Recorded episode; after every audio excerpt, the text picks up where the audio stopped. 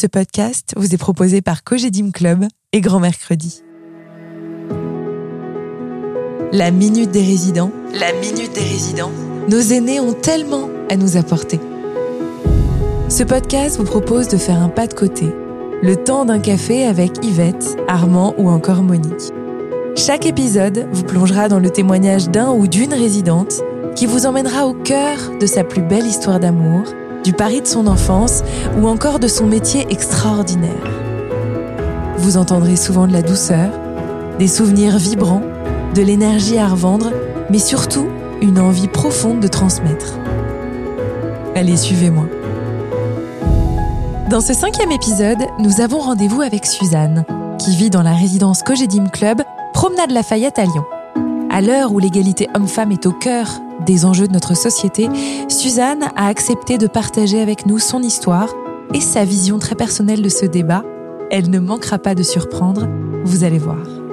Je vous souhaite une très bonne écoute.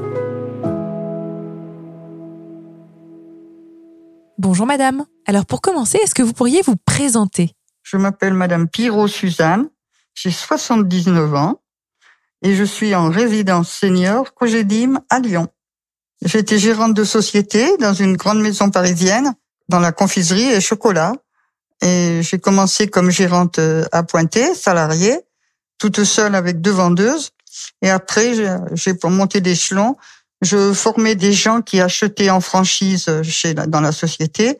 Ils étaient formés par moi et après je partais un mois les mettre en place dans leur magasin et j'ai fait ça pendant presque dix ans. Je gérais cinq magasins Toulouse, Carcassonne, le Forum des Halles, Compiègne et Bretigny. Comment avez-vous réussi à concilier votre vie professionnelle et votre vie de famille? Ben j'avais les week-ends, c'est tout. Je m'éclatais et puis j'avais mon mari à la maison qui gardait les enfants, donc ça allait très bien. Il a eu la chance d'être à la retraite à 50 ans, donc euh, ça me permettait de pouvoir euh, partir et puis lui de, de rester à la maison, faire tout ce qui c'est lui qui faisait tout à la maison. C'était la femme de ménage, la cuisinière, il faisait tout. Mais ça lui plaisait, alors bon. Hein. Pour lui, c'était naturel, hein, puisque moi, j'allais pour gagner la vie, hein, parce qu'on avait fait construire et tout, fallait payer la maison, alors euh, voilà, il fallait pas qu'il y ait qu'un salaire, c'était pas possible. Mais moi, de toute façon, c'était notre choix. Et puis, quand le sujet venait sur la table, on disait stop, stop, on vous arrête. C'est notre problème, c'est pas le vôtre. Comment vos deux garçons ont-ils perçu votre vie professionnelle? Je sais pas si c'était un exemple pour eux, mais en tout cas, ils m'ont bien souvent ils m'ont fait des petites piques que j'étais pas souvent à la maison, mais voilà, mais, mais c'était. On leur expliquait que plus tard, quand ils seraient en âge, ben ils feraient leur choix de vie et puis on accepterait comme ils voulaient vivre. C'est tout. Il fallait qu'ils se rendent compte que nous, cette vie-là, euh, il fallait qu'on la fasse comme on l'entendait. Je n'ai pas été obligée de faire ça.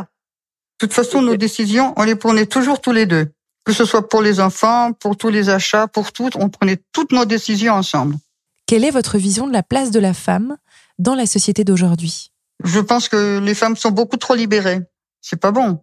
Quand je suis rentrée dans cette société, je suis rentrée comme simple gérante à Pointer, mais je, faisais mon travail, mais je, je visais pas plus haut. Et puis c'est au fil du temps, quand on a vu mes capacités et tout à gérer, à commander, à et tout, c'est là quand j'ai monté d'échelon.